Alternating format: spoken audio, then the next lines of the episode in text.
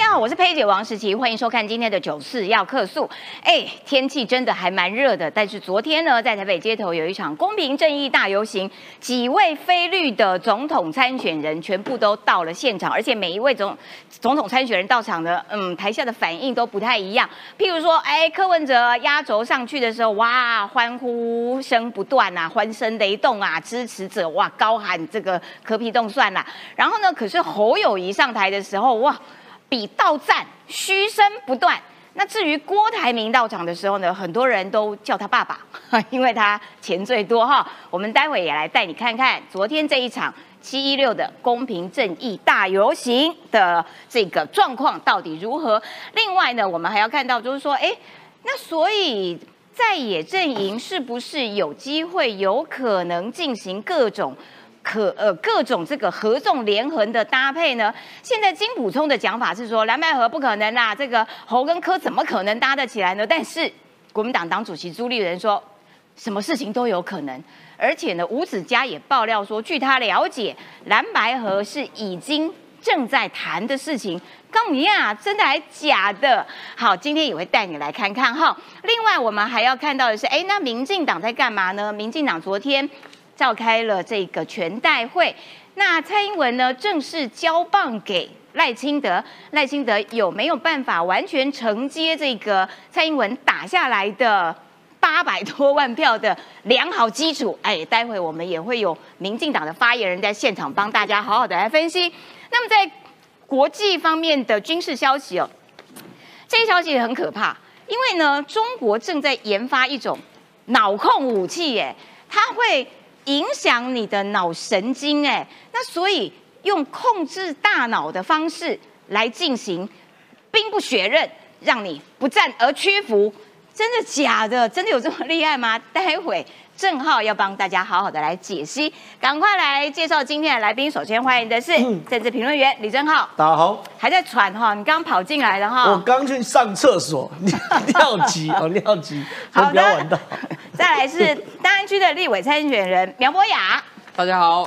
哎，阿苗也好久没来了哈。阿苗昨天也参加了民进党的全代会，因为是这个呃民主大联盟的合作的候选人，合作的。然后全代会结束之后，有去西门町六号出口做肥皂箱的演讲，也是谈居住正义。哦，好的，所以待会也可以跟大家分享一下，究竟哪一个政党的居住正义其实比较有条件。来说服民众。好，再来欢迎的是这个民党的发言人卓冠廷，新北市议员。哎，十七届好，观众朋友大家好。最后一位欢迎的是科学家张义山。佩姐好，大家好。好的，一开始我们就要请郑浩了。我们先来看看这个七一六大游行哈。哎，先来看一下我们这个 VCR，看看昨天整场的。呃，这个大游行的这个造势，其实你要说公平正义大游行，其实并没有游行，因为他们是定点集会。我们先来看看昨天的状况。民众党这次的总统候选人柯文哲，柯文哲出席七一六凯道游行，不仅馆长隆重介绍，还被安排在郭台铭、侯友谊后的压轴登场。这曾经是你们的主张，今天。还会有人把青年勤政跟民进党画上等号吗？民众党立委一起站上台，民众加油声簇拥，让柯文哲像来到主场。而同样是母鸡带小鸡，这位待遇差很大。侯友谊还没开口，台下嘘一片，频频比出倒赞，一开口更惨。民进党的司法改革只剩空壳，康康康。空口说白话，空空超多，对不对？对。直接向侯友谊，还有人高举歌喉战看板，整场致辞，民众不买单，跟着上台的小鸡们表情也越来越尴尬。不同于蓝白候选人出席游行打团体战，红海创办人郭台铭独自登场。三十八岁之前都是无壳蜗牛，OK？所以我想我是被你们认定了可以参加的。用选票把他们换掉，好不好？强调支持居住正义有正当性，喊话民众也是有问有答。还有郭粉特地从高雄北上，拿着大看板，唯一支持郭台铭。虽然主办方馆长事先强调游行不谈选举，但现场早就宛如造市场。游行就是不准喊口号，那不准发发政党旗帜，代表人那么多，我们如果他要喊，我们没法控制吧。郭科侯都出席，打着力挺居住正义大旗，但各自心有盘算，有意吸收青年票，恐怕遭让游行宗旨彻底失焦。好了，我要更正一下啦。刚刚我讲说柯文哲上台的时候喊动算，没有，因为主办单位说不可以喊动算，所以他们喊的是加油。但是欢呼声哦，真的是最大的，所以。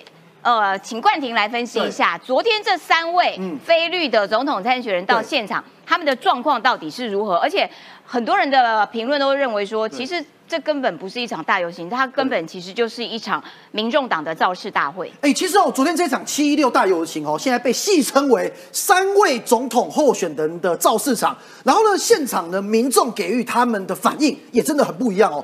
我试着一个一个跟大家讲一下昨天的状况。先讲郭台铭哦，郭台铭，我客观讲，昨天看完他整个演说跟在场的表现，可以说是中规中矩。嗯在柯文哲在台上致辞的时候，郭台铭。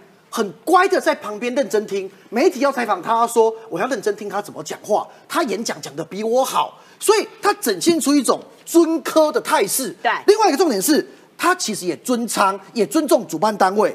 说真的哦，郭台铭在现场骂完社会住宅不够之后，他讲了一个故事，想要去米平跟安抚大家，认为说，哎，你是曾经台湾的首富，你怎么会来参加这个所谓的公平正义游行？他说。其实三十八岁以前呢，我也是无壳瓜牛。哎呦，然后呢，哎，过去我的事业是怎么打拼来的，才有今天的红海帝国。所以这一场活动，郭台铭他的态度跟策略很清楚，他在测风向、求曝光这六个字。测风向、求曝光，因为他的存在对于侯科两个人来说是芒刺菜背嘛。那这两个人的版图变化也会影响到他，所以他在这一场表现的是最没有压力，也最自在。他得到的掌声也还不错哦。哎，他说他在中国没有钱呢，对，一毛都没有，真的假的？对，他是蛮奇怪的，说好像没有没有布局在中玩文字游戏啦。那红海在中国有，那红海是不是你的？所以红海有就等于是你有啊？你在那边讲说你没有？哎，他的内容，他的整个演说内容当然很多矛盾的哈，但以反应而言，他现场反应其实还不算差。因为很多人都叫他爸爸呀。对，郭爸郭爸，对，现场大家喊，然后。但是先要讲反应最差的就是这位，我认为侯友谊昨天到这一个现场去哈，嗯，他的反应是始料未及。你知道站在他旁边啊，不不管是洪孟凯啊、戴香怡啊，对，本来都是满心期待侯友谊发表完演说之后会得到掌声的。但现场大家的嘘声，其实连他站在他旁边的几个，不管是议员还是立委候选人，嗯，呃，林金杰啊、林国川等等，看得出来脸色其实是很不好的。嗯，为什么会这样讲？哈，首先第一个，他选择这个游行。一开始馆长是做酒给他的，馆长对媒体哦，对现场都讲说，哎，侯侯友谊是第一个收到邀请函就答应要来参加的候选人，所以本来依照馆长跟侯友谊的关系，感觉这个场子有一部分是要做给侯友谊的。对，因为侯友谊我大哥呢，对，大哥啊。但是我看关键嘛是现场来的民众两个点主诉求，第一个居住正义，第二个司法正义。而这两点都跟国民党跟侯友谊长久以来的作为格格不入，甚至背道而驰嘛。我先讲居住正义嘛，侯友谊就被踢爆了嘛。六都唯一没有通过囤房税，对社会住宅过去两年进度挂零，对这些事情就证明你不是一个重视居住这一人嘛。我还不论阳明山一百间出租的呃房子是他家的的的财产，那这些事情都不讨论。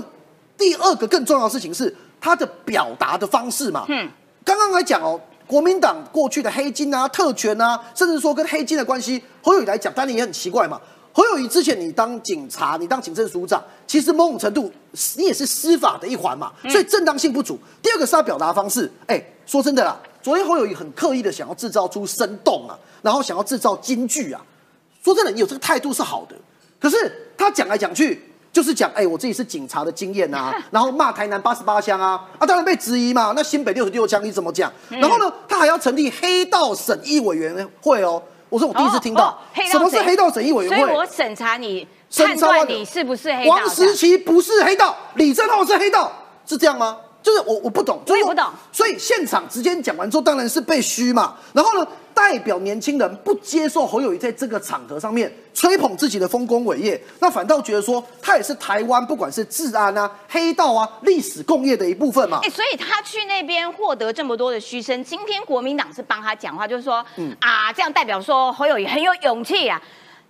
那你你怎么样觉得他他去这边到底是加分还是扣分？他到现场证明一件事，就是蓝白不可能合嘛。嗯，国民党现场看起来是没有动员人到现场，现场主要我们之前有看到截图啊，跟呃呃呼吁大家到现场是民众党嘛。那当你看到民众党这些支持者对侯友谊讲完，不管是吐槽、嘘声、骂他。代表民众党或白的支持者对侯友谊是非常看不起的。对，好，最后我要讲柯文哲。哦，他的场主场优势来了。哎，感觉很多人觉觉得说他好像这一场很赚嘛，对，很很大的掌声嘛。对啊。但我讲一个不同看法，我认为这一场活动的结论是对柯文哲跟民众党伤害最大。为什么？所以第二个是蓝白合的几率又更低了。为什么？第一个为什么伤害最大？这一场考验出了民众党加黄国昌。到底线上的网络人气变成线下之后，号召最高的封顶人数是多少？结论一万五千人。就是这一场是民众党跟黄国昌他们的线上盯到顶，然后现场来了一万五千人，无法突破警服门嘛？那这件事情哦，黄国长跟馆长，黄国昌跟馆长，二零一九的反红梅大游行，大家还记得吗？对。到二零二三年。你的线上人数转线下人数跟社会影响力，我认为没有继续往上。这件事情以人数来讲，甚至啊，到昨天司法正义啊，如果你要跟当年二零一九年比。也许讲十分之一夸张了点，有没有五分之一？哎，可是馆长有说啊，他说你们笑我的人数，我的线上有七十万人，柯文哲那边有四十万人，然后再加上李丽 Coco 这样夯不啷当加起来，起码线上有两百万人。没错，这个就是大家各自解读嘛。但是真的来现场的人，就是比想象中来的少嘛。哈。第二点，现场人的样貌嘛，这个呃，包括说风传媒的记者蔡宜文，他拍了相关的照片上传到网络上，或者是呃。国外的记者在现场看到，都发现一个状况：为什么现场百分之九十以上都是男性？啊，对，这件事情，这件事情蛮有趣的哦。就是说，跟之前 Quick Seek 所做的民调，柯文哲的男女比例的支持者也是非常悬殊，对，很一致。那为什么现场都是男性？现在众说纷纭啊。当然，昨天这个消息出来之后，看照片清一色都是男生，然后被大家说为什么来现场都是男性？民众党的支持者有他们的说法，嗯，有人讲说，哎。今天讨论是居住正义，耶，你不知道台湾的社会居住正义是男生的责任吗？那这个这话当然被被被骂更惨，对，被骂更惨。但他们不知道问题之所在。我认为 核心的哈，啊，核心是因为柯文哲歧视女性的言论啊，当被大家揭露出来，被大家重新回顾之后，女生比较难走上街头去支持他啦。啊，当然他们也有讲说没有啊，这么热的天气四十度，呃，那个怎么会有女生上来？不是你办的活动嘛？这个我这逻辑逻辑都不太对，所以最后一个我要讲哦，就是说柯文哲他的支持者的样貌的轮廓也很清晰了，大概也看得出来是某种族群，然后甚至从性别啊年纪都看得出来，当然年轻人居多了，八成是年轻人，九成是男性。那最后一个是讲蓝白河的部分了哈。柯文哲跟侯友谊，我认为在这一场活动之后，矛盾会加深。那谁都无法当副手状底下，两个人的支持者之间的对立，我觉得是不减反增的哈。他们两边的支持者其实是互斥的，一个上台我就给你嘘声，另外一个上台我才要给你掌声。而且这三个人其实昨天在现场完全没有交集互动，而且我在此要正式宣布。我们线上已经超过了一万人了，哇！所以我们现场也有一万人了，怕了吧？我最后一个补一下哦，这一场有一个插曲，昨天这一场有拼了啦。对，我们有我们现场也不少人了嘛哈。我现在最后要讲一个插曲哦，昨天其实呃，我们都知道黄国昌他现在是时代力量的党籍嘛，但是王婉玉上台之后痛批郭台铭跟柯文哲，这个等等一下我也要请教阿淼。对，现但我要讲现场就是呃，其实没有给王婉玉反应很好。但是事后很多人给王婉瑜很大的掌声，因为王小姐是对的。对，就是说时代力量要勇敢跟柯文哲说不吧。跟中东锦站在一起的柯文哲要跟他说不嘛？王婉瑜敢讲，黄国昌不敢讲。但昨天现场很多是支持黄国昌的人，所以给王婉瑜嘘声。不过我讲我的判断，昨天的王婉瑜这个动作对时代力量发展，我认为是好的。可是王、王婉瑜作为一个党主席，他都没有在约束一下自己的党员黄国昌吗？我觉得昨天这个动作其实就是给黄国昌难看的了。我觉得有已经有某种程表达。怎么不点名一下？好，小豪可以建议一下了哈。好了，压力很大了哈。好啦，是来看。对，既然要喊居住正义，我们就来检视一下在台上的这些人对于居住正义做出了哪些努力。好，来，我简单讲一下哈，就是柯文哲跟侯友谊两个人，就是居住正义做最烂的市长嘛。先讲柯文哲，哎、你当年讲说你要干嘛？八年要盖五万户社会住宅嘛，对结果论八年到了嘛。你就是仅完工绝标一万两千五百五十九户，百分之二十五嘛，所以你完成率做二十五，你的目标跟你的结论就是只有四分之一，这不是跳票吗而？且我要点出一个点，就是说柯文哲哦，他们现在一直在指在骂民进党说，哎，你们民进党啊，明明就说要盖社宅啊，根本就盖不到，然后都用完成的户数来做呃判断，判断对可是没有社会住宅。怎么算那个户数？是从绝标开始，所以你台北市也是从绝标开始算，所以你不可以自己用绝标数算，可是民进党就必须用完成的户数算，这个不公平。待会细节，科学家阿苗跟易尚会补充嘛。但我讲结论嘛，除了二零一九年他台北市绝标四千六百户以外，后来在二零二零年只有降到九百户，二零二一年零户，对二零二年只有两百户，所以它整个社会住宅绝标数量非常低落，导致达成率很低，对这是事实嘛。再来第二个。台北市的房价负担最高嘛，我们现在的房价跟所得比也是六度最高，这个就是台北市柯文哲主政底下的结论嘛。对再来第三个，人民会用脚投票嘛？台北市过去几年迁出人口数也是六都第一嘛。最后一个人口减少数也是六都第一嘛。所以台北市柯文哲讲居住正义三点是大力盖、大力改以及大力补贴。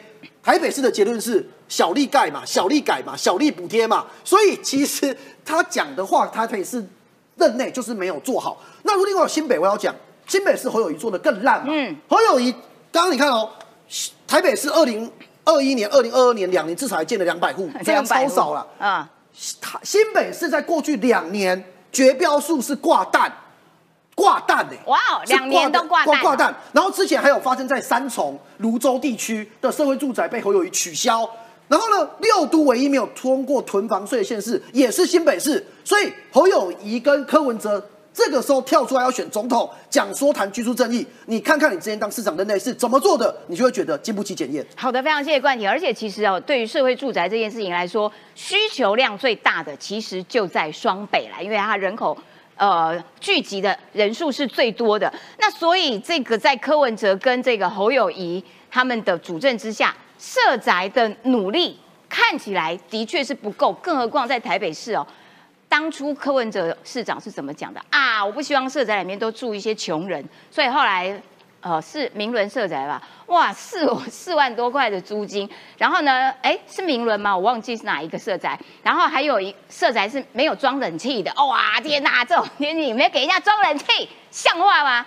你们自己是做成这个样子，然后一直骂别人，一直骂别人，这个我觉得没有道理啦。好歹你也自己做到一一定的成绩，至少你要及格，然后你再去指责别人，我觉得会比较合理一点。但我要先请教一下阿苗啦，就是说，昨天因为刚刚冠廷有特别提到。王小姐是对的，对，王婉玉党主席在台上，哇，这个炮打蓝绿白，通通都被他骂骗了哈。然后呢，可是他在骂到这个呃，其实白你也没有比蓝绿好到哪里去，因为你们跟黑道的距离一样很近啊。那结果讲了半天之后呢，嗯，王小姐的讲话，网络上面称赞的人蛮多的。但是我还是有疑问说，既然讲的这么有道理，你怎么不管束一下你的党员黄国昌啊？阿苗，你怎么看昨天这场游行？我觉得昨天的这个活动哦，首先第一个啦，哦，它大概是一个实验性质，就是说纯靠网络动员能够动员出多少人。哦，哦，那当然有人会说，哎，这个是没有政党动员的，但其实这说法我觉得不精准，因为民众党有大动员嘛，包括党哎，主席郭鬼鬼有 donate，这个。你他昨天有到现场哎，郭鬼鬼也是，啊，是是是，对对谢谢郭，谢谢鬼鬼。Hello，你好。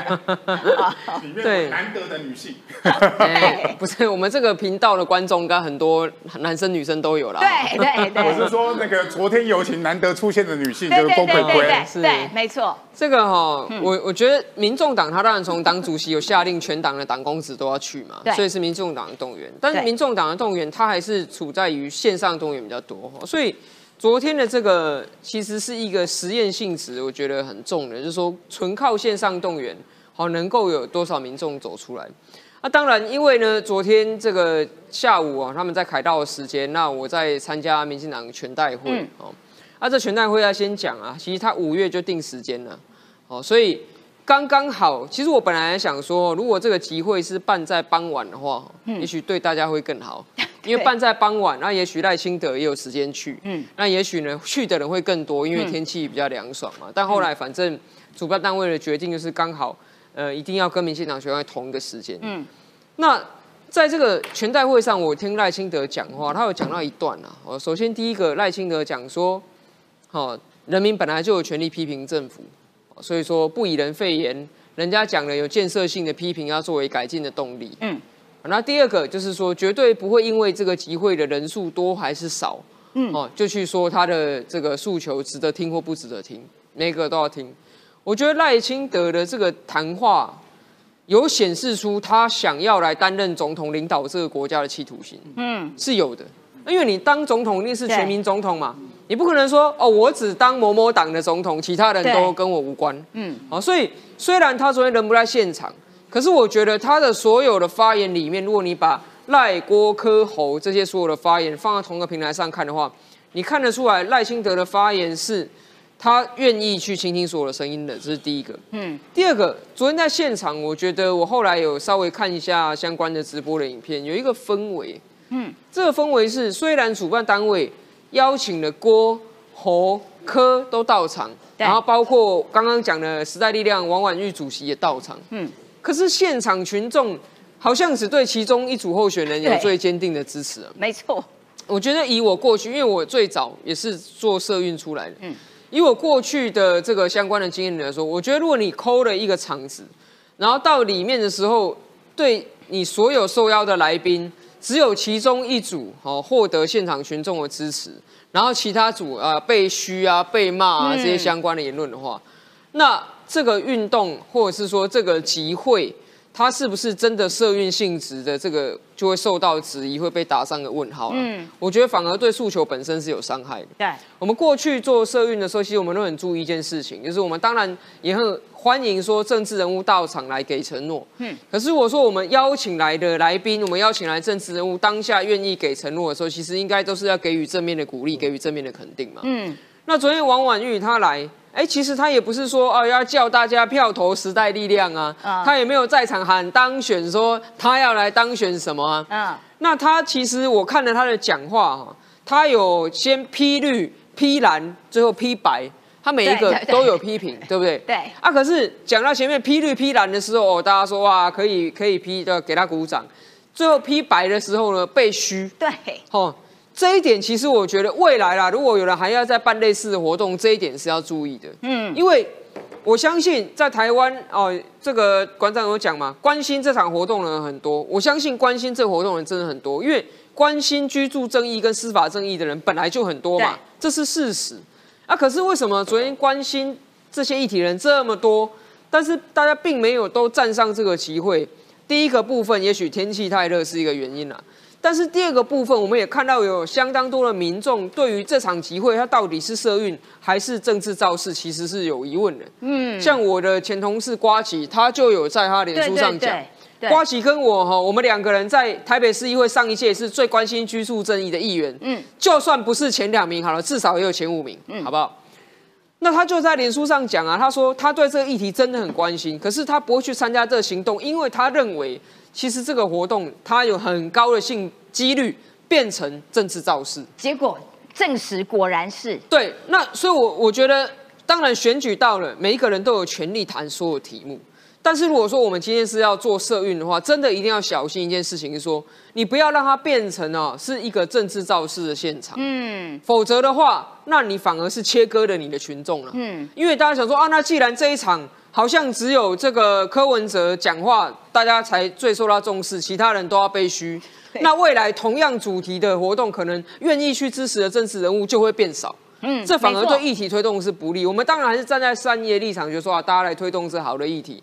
但是你千万不要让你的议题哈、变成是说把你整个场子收割去，变成他总统参选的造势活动，嗯嗯这对议题是负面的。好，我觉得阿苗真的是还蛮中肯的建议说，哎，一个社会运动应该要怎么样才不会让真正应该被凸显的主题。被模糊掉，然后变成特定政党的政治收割机哈、那这件事情，嗯，昨天这个现场看起来的确比较像是民众党的造势大会，但是有一些年轻人，他们其实到了现场，然后举牌子的一些柯文哲的艳女哈、这个噼里啪啦把他骂骂了一顿。哎，我觉得这些年轻人真是不错，很勇敢哈。哎，今天蛮多人都内的，然后就嗯，感谢来要给我们喝凉的，谢 谢谢你啊。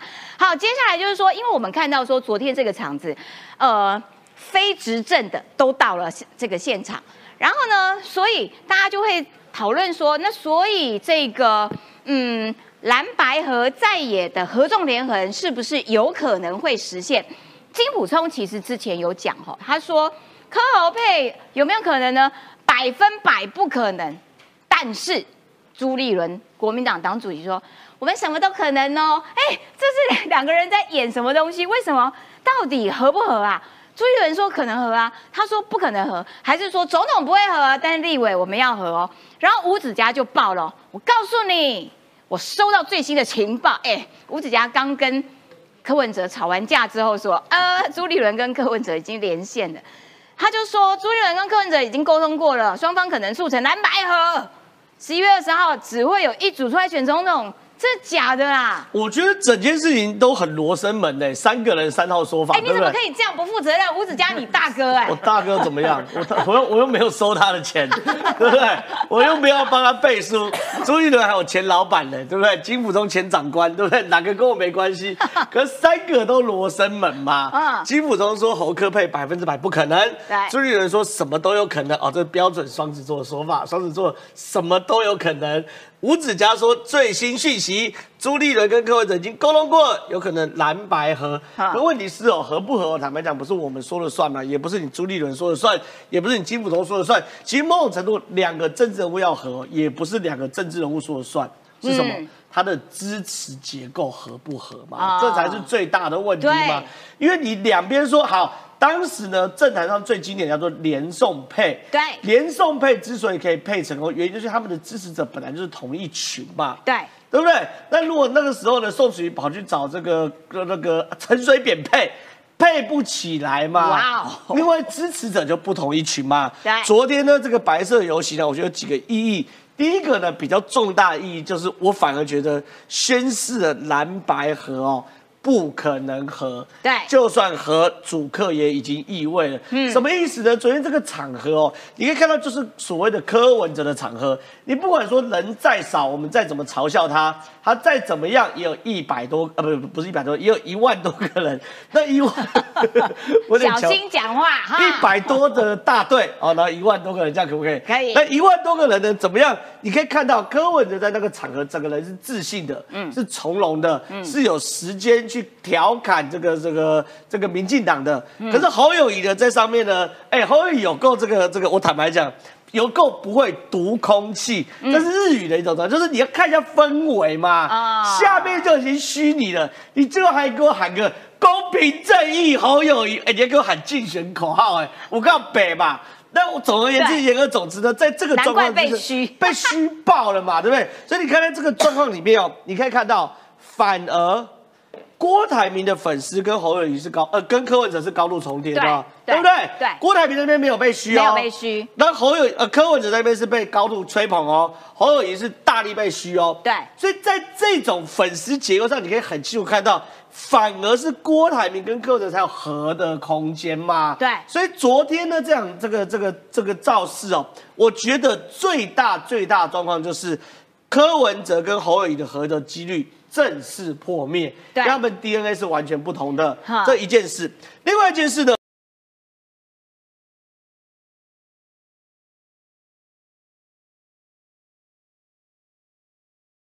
交锋了。哦第一个，高雄场一千八百人，只有六百人报名嘛。没有人要买票啦。对啊。第二个，你凯道造势一万多个人，这能看吗？哎，这个叫做菲律大集结。万人响应，一人到我场的坦白讲，我概念昨。我昨天看到那个画面，我觉得很难堪呢。这叫菲律大集结，什么意思？所有非民进党的政治头人都到了嘛？对，哎对，啊，你这样才一万多人，你跟我讲说民进党仇恨值有多高？你臭西郎！因为因为这个馆长之前还有动员说不满蔡英文的，通通都要来的。对嘛？一万多个人不满蔡英文啊，才会道歉啊，才会下台啦。光我们今天线上很丢已经超过一万五千人了啦。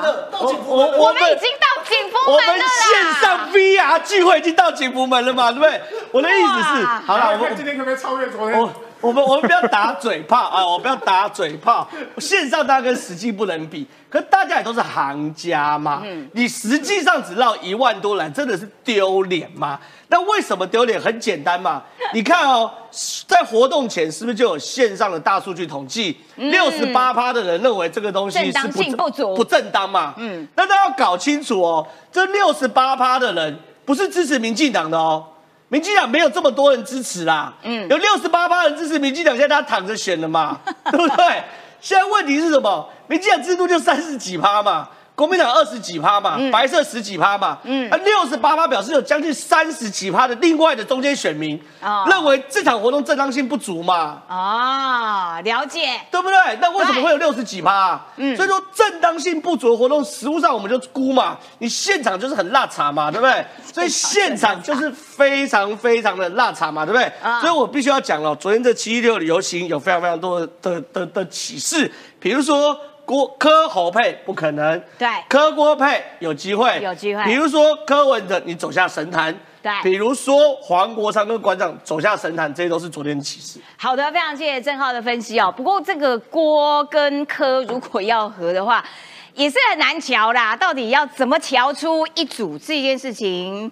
的确难度非常高，在实际的政治操作面，这也难怪，就是说日本的那个学者小笠原欣信说，呃，政治选举是这样啦，一加一不会就真的等于二，而且它应该是小于二啦，这个才是最重要是，因为其实选票吼、选投票行为不是单纯的数学，它里面会有一些化学作用的产生，所以有的时候一加一有可能会大于二，哇，那个是万众期待。然后可是多数的情况是一加一会小于二啦。好，我要请教一下科学家易善，昨天这一场就是民众党的柯文哲的造势大会，你怎么样看？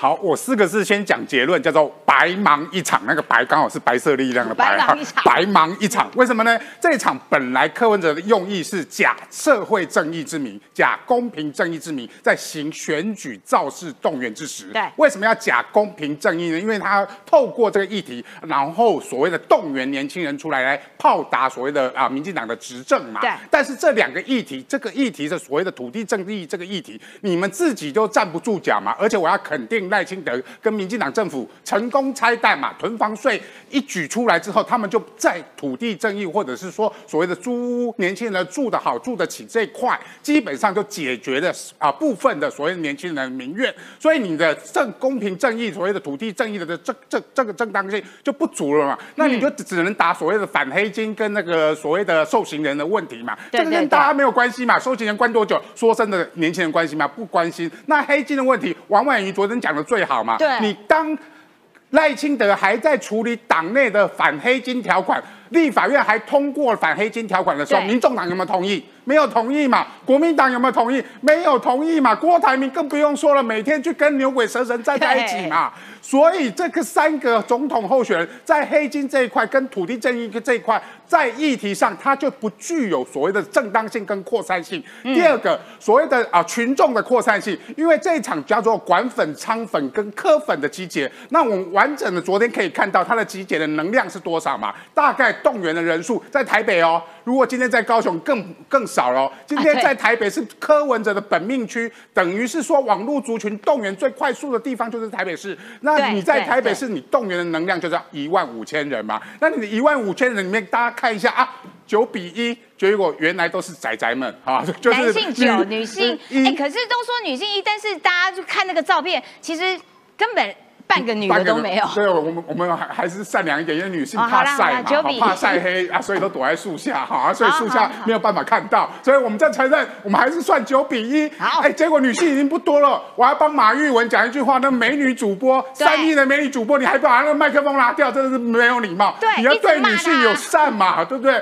结果你那个现场你还对女性不善不友善，对结果更吓到所有女生。我为什么说？因为柯文哲或馆长的他们的所谓的言语文化，就会把这些女性吓跑嘛。馆长的直播大家看就知道了，馆长在天天三字经，那馆对馆长在动员的时候，动员七一六的时候，把蔡英文哇噼里啪啦大概用一百种脏话骂完呢。对，你说你好可怕哦。我我要讲说女性跟妈妈们就是受到侮辱嘛，啊。所以说馆长的节目大部分跟柯文哲一样嘛，柯文哲也是一堆丑女言论嘛，这些丑女言论跟馆长的直播，他都会把女性选民所吓跑嘛，嗯。所以让他的群众里面就可以看到，那大部分都自主选民，哎，那人家说啊自主选民很好，我要想着说，如果柯文哲今天有办法从中南部再游览车出来，大家才要害怕，因为叫、哦叫做组织动员织。游览车载人重点不在钱哦，而是你有没有办法，里长愿意帮你找这个四十个人坐在游览车上。说真的，现在要台到台北玩呐、大家都有钱呐、不差那两百块的游览车钱。但是为什么人家愿意？是因为平常里长有服务，议员有服务嘛。这个就是白银所谓的民众党最缺乏的，他们没办法进行组织动员。而且柯文哲自己都说了啊，我们过不了浊水溪，是 好好，因为他们没办法进行，他们组织系统不完整，所以他们没办法从中南部里面动员上来，所以他就只能在台北市靠四个议员跟所谓的呃呃，他们主力也是议员，主力也是在台北市嘛，那透过所谓的网络传播跟网络动员的方式来进行这场，所以群众的扩散性是有限的，在群众扩散性有限的情况下，你就不用担心说他可以所谓的往外扩，有时候柯文哲的天花板其实已经出现了。第三个就是说平台嘛，就是说原本馆长跟跟黄国昌他希望建构一个平台，可以把侯友谊跟郭台铭全部拉进来，那未来可以说吴子嘉所说的所谓蓝白河嘛。但是昨天侯友谊单枪匹马，如果国民党要动员的话，现场会只有一万五千人吗？说真的，如果国民党真的要动，他们的议员那么多，新北市侯友谊大本营在新北市跨河过来就是了，他们为什么不动？原原本就是他就是要单枪匹马深入敌营，看你柯文哲可以动多少人，然后我可以拉多少算多少嘛。所以，哦哎、侯友谊表现出我觉得单枪匹马是蛮还蛮有勇气的、哦，有勇气耶不错蛮有呢勇因为下面的人都是柯文哲的人，所以他敢在上面讲说，民进党做不好，我来做，侯友谊来做，下面嘘声一堆啦。哦，嘘声可能是说认为民进党做的很好，所以才嘘，不是嘛？就是不要让你侯友谊做，所以他所谓的蓝白平台这块也瓦解，为什么呢？现场年轻人柯文哲的柯粉就跟你讲，我不肯跟侯友谊合，嗯，那侯友谊不可能跟啊柯文哲不可能跟你侯友谊合的时候，那侯友谊可以跟柯文哲合吗？不可能嘛！你说好比人数，明天可能我讲白一点，下礼拜国民党如果要办一个三万场的，我说真的比容易的啦，嗯绝对比你柯文哲容易，因为他们靠的就是组织动员对，组织动员要动员出来，虽然没有热情，但是人就摆在那边给你看，所以你成。柯文哲已经把他所有的动员的能量、兵兵力展示给国民党看，展示给郭台铭看。结果郭台铭跟侯友宜看到之后，哦，原来都是安内安尼啊，所以他们原则上就不会去怕柯文哲所谓的你的这些选票啊是可以所谓威胁到国民党的。所以国民党跟民众党的所谓的合作蓝白合这件事情，其实已经可以打一个叉叉了。了解，所以透过昨天这一场公平正义大游行，反而呃更让大家看得出来，蓝白河恐怕是几率是越来越小了。好了，那大热天的，大家还是愿意走上街头，我都觉得嗯不错啦，不错啦，因为真的好热啊。好，所以他们也攻击民进党执政党一个点，就是说，哎啊，你们民进党在干嘛？你们民进党在吹冷气呢，吼，全代会那边吹冷气。我们先来看一下昨天民进党在全代会当中赖清德他的演说是怎么讲的。今天在凯道上有一有一个集会，这是民主的常态。我们必须倾听他们的声音。我们听到了建设性的批评，我们必须采纳，并且作为未来改变的动力。如果我们听到的批评跟事实有落差，那我们也必须要清楚说明，好好沟通，交给国家主人来做决定。套用棒球术语来说，上一阶段的比赛。蔡英文总统是最强的主战投手。现在我已经在牛棚做好肉身，也已经站上投手丘准备投球。而每一位民主大联盟的候选人怀抱理想，都是强棒。我们有信心带领台湾人民打世界杯，迎向新未来，为台湾赢得胜利。成为民主世界的 MVP。好的，昨天阿苗其实也在现场，因为这个民主大联盟嘛，然后呢，他出场的这个姿势十分的让人印象深刻。好，现在重新做一次来。没有这个，我就是赖品瑜跟郑运鹏的混合了哈，因为赖品瑜有比一个这个爱心嘛，对不对？还有还有郑运鹏有这样嘛，对不对？所以我就是这样这样啊，活泼活泼 活泼，对对对对。其实哈，那个全代会刚才有讲过嘛，五月份的时候就定时间，就已经定哦。然后这个定在圆山，不是因为圆山冷气很强，是因为圆山是民进党创党的 地方，哈，是象征一个历史性的意义嘛。对。那冷气到底强不强？我觉得衍生这个议题实在有点傻眼。不过因为昨天我受邀参与嘛，嗯，我是民主大联盟合作立委候选人，嗯，去到现场，我所看到的是大家都觉得很热，啊。因为你们穿那么厚，在后台的时候，其实大家那个外套是穿不住的，大家都是脱掉，哎要上台才穿起来。啊，为什么穿？因为很简单，dress code，他们的制服嘛，哦，所以他就穿这个东西。因为赖清德喜欢棒球，啊，所以就是说去做这个什么呃，吹冷凉到要穿外套，不然很冷啊。这个对比真的是有一点政治操作跟对比的意味。坦白讲啊，当然，其实我相信民进党也知道。人家一定会这样操作，嗯，哦，就是啊，人民在凯道上，不管是晒太阳还是淋雨嘛，好，然后这个你灌溉云集在一边，但我觉得重点你还是要去看大家实际讲的内容是什么。对，好，昨天我没有去参加凯道这个集会，因为全代会时间刚好是撞期。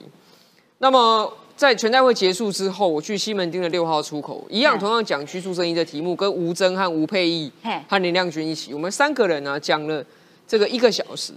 全部都在讲证件，嗯，相关的所有的这个记录，我现在网络上都还有直播影片可以看。嗯，那昨天其实赖清德跟蔡英文他讲了很多东西，里面也不是选举的，而是政见的东西，包括蔡总统有讲说长照，他一上台立刻讲一个长照政策推动的故事，哦，然后后面当然国际外交的也有，不过实际上大家关心居住正义，关心的这个长照的问题。然后关心各种的这个劳动环境怎么样改善，产业怎么样发展的问题。昨天在全代会上，赖清德跟蔡英文把这当成是他们谈话的主轴。嗯，啊，这个现场其实我听得很清楚。嗯，所以你去比对说，在在凯道上，不管是这个郭台铭讲啊，用选票把谁下架，其实这是选举语言嘛。啊，那侯友谊讲说，还喊这个什么公平正义侯友谊，对吧？他给他自己发明了一个口号。也是选举语言嘛，嗯，那他在很多的这个选举语言里面，其实我相信，好，当然台湾的民众关注这些新闻，但是其实大家更关注的是说，到底谁能够端出真正的政策的牛肉，谁对这个政策第是真心的了解，而且愿意诚实的表述。我觉得诚实的表述很重要啊，像刚才郑这个郑浩跟冠廷都有分析到，前面柯文哲他在现场哈这个集会现场，他讲说。居住正义呢，就是要大力盖、大力改、大力补贴，讲这三点嘛。但其实第一个大力盖，啊，他在他的任期第一任真的有大力盖啊，第二任期变成小力盖。对，哦，那这个是 这个是看数字很清楚，新规划设宅的数量，甚至柯文哲在议会里面亲口讲过说，他认为台北市盖设宅的能量就是每年一万户，不是一万户盖好，是每年一万户在施工。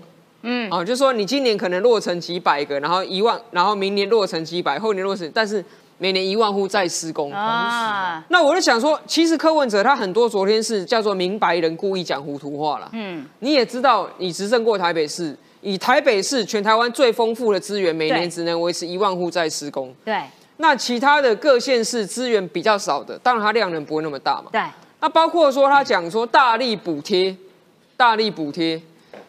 过去柯文哲被我咨询的时候，他也讲过一句话，经典名言，他反对社宅太便宜。嗯反对社宅太便宜。对对对哎，奇怪，你不是说要大力补贴，但是他又在社宅定价上面，他又说他反对社宅太便宜，因为他反对政府要贴这么多钱。嗯那你到底是要大力补贴还是不要大力补贴？嗯对不对？这是他讲话常常会自己矛盾，然后可是他会用一种奇怪的话术，这边绕来绕去，绕到台下的人就啊，天哪，你讲得好棒，他去这个群众场合的时候，他会讲让你听起来很爽的话，对然后回到议会里，他才会告诉你说我们要务实。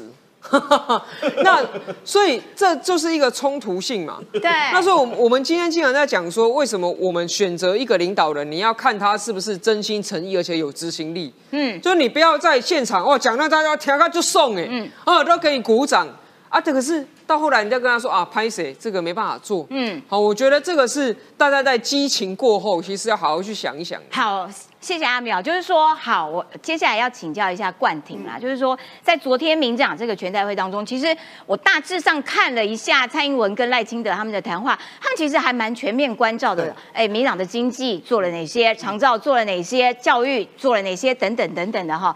好，我实在是忍不住再讲一下，很丢已经超过几万五千人啊！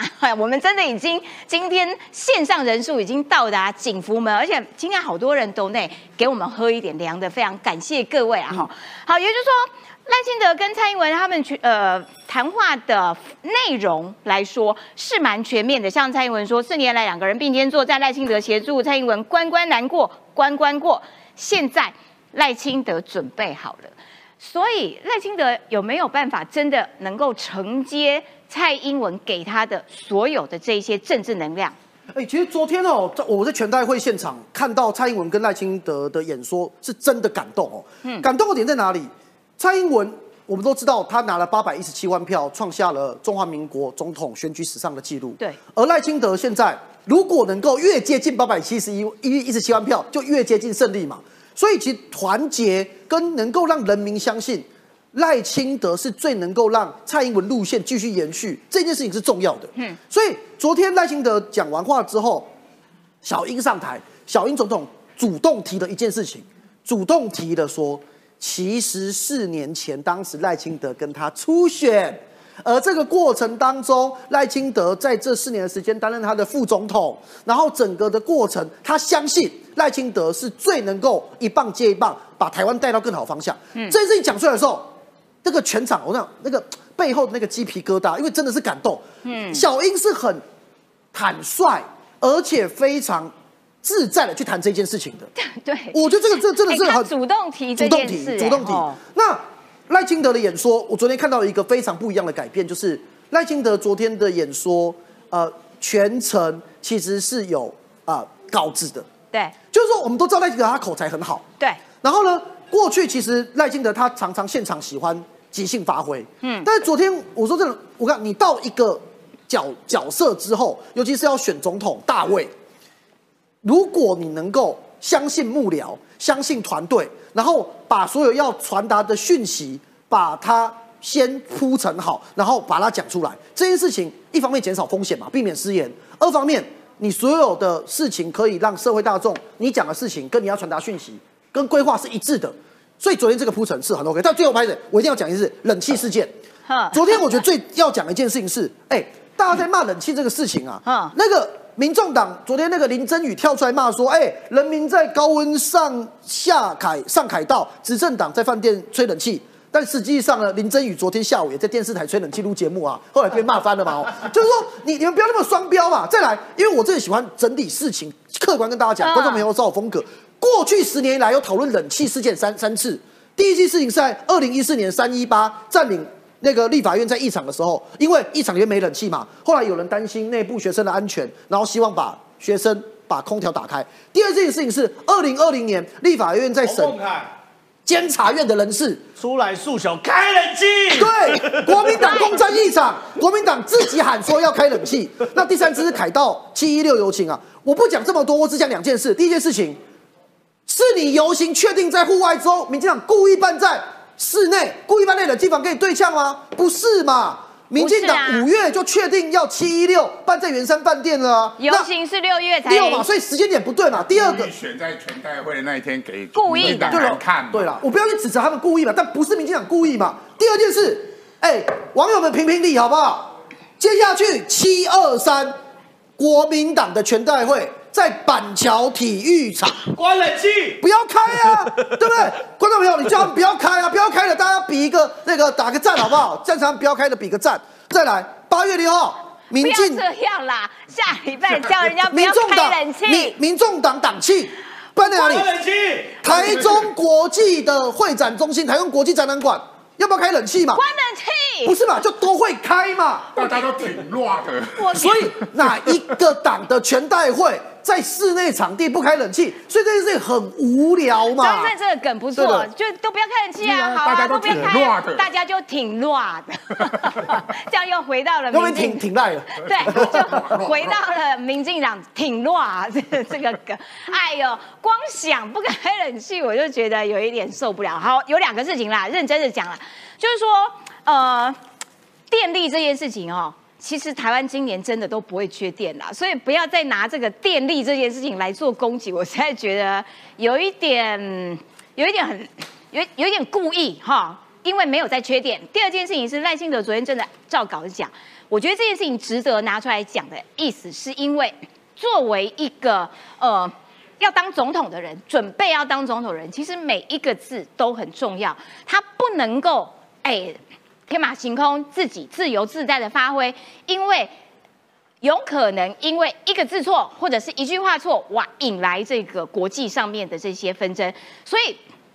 之前人家在攻击说啊，你蔡英文啊，你只会读稿机啦，你都要看稿，因为他是总统，每一句话每一个字都重要。而赖清德现在把自己训练成做好了当总统的准备，我觉得这件事情还蛮重要的，而且对赖清德来说也是一个准备好了的过程。好了，我们要来看一下这个事情，蛮奇怪的，这到底是怎么会有这种状况？因为呢，这位三十八岁的中国的天才，军事天才哦，他对于这个 AI 的智能这一件事情，对解放军的贡献是非常非常非常的大。但是呢，他居然突然间出了一个车祸啊，结果他就往生了。所以现在中国的网友就是说，嗯，到底是不是一个阴谋？会不会是有人故意要阻碍解放军的发展，所以做对他做了这种事情？然后呢，如果没有他的这个帮忙的话，解放军就会战力大损，真的假的啊？正好，对，哎，这个这个冯冯阳鹤这位哦，被号称为是解放军的军事天才哦。因为我研究过他的出身、他的出生地以及他念的学校，其实某种程度我大概可以理解为什么解放军这么的器重他。因为呢，他是一九八五年出生在甘肃，坦白讲是非常非常内陆的城市。对所以其实基本上你的教育资源是跟北京、上海那些地方是完全不能比的。对啊可是，一九八五年，他跟我一九八四年出生，他一九八五年出生，比你还小。我们基本上就是同一辈，哦，基本上同一辈。然后呢，在二零零三，就是他十八岁的时候考上国防科技大学的自动化本科专业，嗯，接着呢，硕士去哈佛，后来博士又回到中国去读。他等于是我们那个时候就是自动化的第一代开始蓬勃发展的那个时候，嗯，他就已经接入了、接受了这个人工智智慧跟自动化的这个所谓训练。后来呢，他在整个中国负责什么？人工智能的兵推，以及人工智能的指挥系统。嗯换句话说，嗯其实我如果没有误入歧途做政治的话，我们这个年纪大概三十八到四十岁前后这段期间，其实刚好在人工智能领域中是算是身强体壮的一群人。所以中国呢是非常非常依赖他的，他被称之为是最强的大脑嘛，哈。然后呢，他未来呢，我们在这次俄乌战争中也知道，在俄乌战争中，其实打那种人工智能的决策是非常非常重要的。对前线士官兵其实都不不用知道我要干嘛，自然会有指令告诉你说你在几点几分在这边，嗯然后呢往上看会有架飞机飞过，你拿刺针把它打下来。嗯所以当时呢，中国就非常希望可以透过他这位叫做冯阳鹤的研究，嗯完成这套系统。可是这个罗生门是这样子，他在呃六月三十，哎一月到六六月小一月三十六月三十号的晚上开始工作，有个紧急的任务，嗯，可以一路工作到七月一号的凌晨工作结束。结束之后呢，他坐滴滴打车，嗯，回家凌晨两点，七月一号凌晨两点，滴滴打车结束回家，那台车子不知道怎么样，莫名其妙跟一台大卡车出车祸，对。对撞，对撞之后呢，还不是一般车祸，车上人都身亡，包含他在内，所以这边的状况就非常非常多，有很多那种离奇的事情。第一件事情哦，七月一号是中国的党庆，嗯，对不对？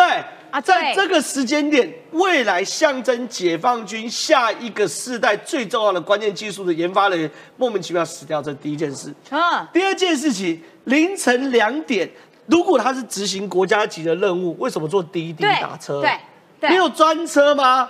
我特别看了他的军衔是上校哦，在哎中国那他应该要有自己的坐车啊，对对，应该要有自己的专车。对，这第二件事情，第三件事情，不看军衔，看他负责这么重要的任务，也应该要有专人跟专车，也都没有。难怪中国网友就一直觉得说，这应该是预谋的，这应该是有人刻意要除掉他，对而这个应该就是外部势力，对，而且更神奇的事情是什么呢？是中国解放军放出来的讣文是直接承认他是在执行任务中死亡，好好诡异，好诡异，所以他是同意确定，他不是说什么去酒店啊、夜店喝到对两点，不好意思叫车，是坐叫滴滴打车，没有哦。中国的军方是直接说他是在执行任务途中不幸身亡哦。哎、那怎么会这样子？对所以现在完全是个罗生门、啊，而且他三更半夜，他加班工作到三更半夜，然后解放军就。哎让他坐滴滴打车哦下班了，你去叫车回家，赶快叫 Uber 这样。而且滴滴打车可以开到解放军军区里面、国防大学里面，我觉得很诡异很诡异但总而言之呢，现在中国就这边画个叉啦，非常非常奇怪一件事情所，以共军智能指挥系统恐怕就会重创。哦哦，那这是真的是一件事。那另外一件事情呢？现在呢，中国呢，这是最强人脑，对不对？对。中国就要担心说，这种人脑太聪明的人太多，怎么办？中国研发脑控武器啊，哎、真的可能吗？我不知道，但是确实哦，这是《华盛顿时报》的报道、哦。中国解放军在开发一种高科技武器，是神经打击，影响政府高层跟平民。什么意思？这个脑控不是说我们以前有看过这个 CIA 官员在台湾被脑波武器攻击有，他是用微波武器打照射你，然后透过那种非常高频的震荡，让你的脑受损什么。有磁波啦，然后你耳朵会耳鸣啦，对对什么古美国的官员在古巴、在就俄罗斯都有，对好，这是我们看过。可对这个脑控武器总是控制你的行为，比如让你不要这个这个这个这个太常出来抗议，不要太常反政府，歪一点，然后野心少哎、一点。真的还假的、啊？这个是中国在做。如果我认为啦，中国现在讲他们每一年的维稳预算是超过国防预算的哦、对，所以对中国来说，如果他们认为脑控是维稳的唯一解的话，叫他们砸再多钱，我觉得都是有可能去处理这件哎、事情。他们是从唐凤身上得到的灵感嘛？因为也 有可能因为唐凤都被网民说他会脑控。对啊，那没关系。可是问题是，这边就看到西方跟中国两个体制的不同哦。嗯同样是研究脑，中国是研究我如何通过外部机制来控制你的思想。对，美国研究是什么？如何透过你的脑波的检测实现心电感应啊？什么意思呢？美国陆基研究办公室投入二十五万美金，然后呢，呃，六百二十万美600多，万金总共一点七亿台币，研究如何让美军士兵能够不够开口就透过脑波进行对话。这意思是什么东西呢？第一个就是我们的脑可以互相沟通，叫心电感应。嗯，可是这个最大应用呢，倒也不是说人跟人的部分，是人跟机的部分。欧美战机头盔、读取飞行员脑或人机界面哈。为什么？因为呢，我们平常在开车哦，我们脑的反应跟真的生理上反应还是有落差。嗯，如果我们未来可以让我们脑袋想的东西，飞机就直接操控的话，一定会有助于你在这个所谓战场上的反应速度吗。哦人类在地面用脑波哦了解对，这个是一块嘛。就是我怎么想，我就会怎么。对对对对对，就不需要再透过大脑传递到我的手，我的手要怎么样按哪一颗？有时候还抽筋哦。嘛，对不对？有时候六筋卡马起，但重点是哦，这个科技我是真的觉得说非常非常希望，为什么？它未来对于一些渐冻人或是瘫痪的，哦，对，他们未来因为像是霍金是有眼球，他去侦测眼球的对动作，可是如果可以直接侦测脑波的话，你所有指令就会更直接。哎，所以它不一定只能用在军事当然上面，当然当然它可以用在医疗科技上。医疗科技上的效果更大，尤其是包含植物人有没有意识，现在大家都在研究。对，如果这个东西能够完成体的话，连植物人的意识，哎、很多照有有些无良那种护工照顾植物人会拖捏他、哎，对，然后热汤也不吹，直接往嘴巴里灌的、嗯。所以说这些东西哦，都是我认为啦，你看哦，专制国家研究大脑就研究如何入侵嗯去控制你，民主国家研究大脑就研究 如何让你脑的思维尽可能发扬光大。嗯，我人跟人可以沟通，人跟机器可以沟通，嗯人跟电脑可以沟通，嗯这东西就是不同体制的国家会有不同的结果。好的，谢谢郑浩。而且事实上，其实，呃，我人类对于大脑这件事情，它的开发还有很多很多未知的领域，所以说不定以后透过这个呃新的科技发展发展呢。大脑的功能，然后它应用的范围真的是越来越大。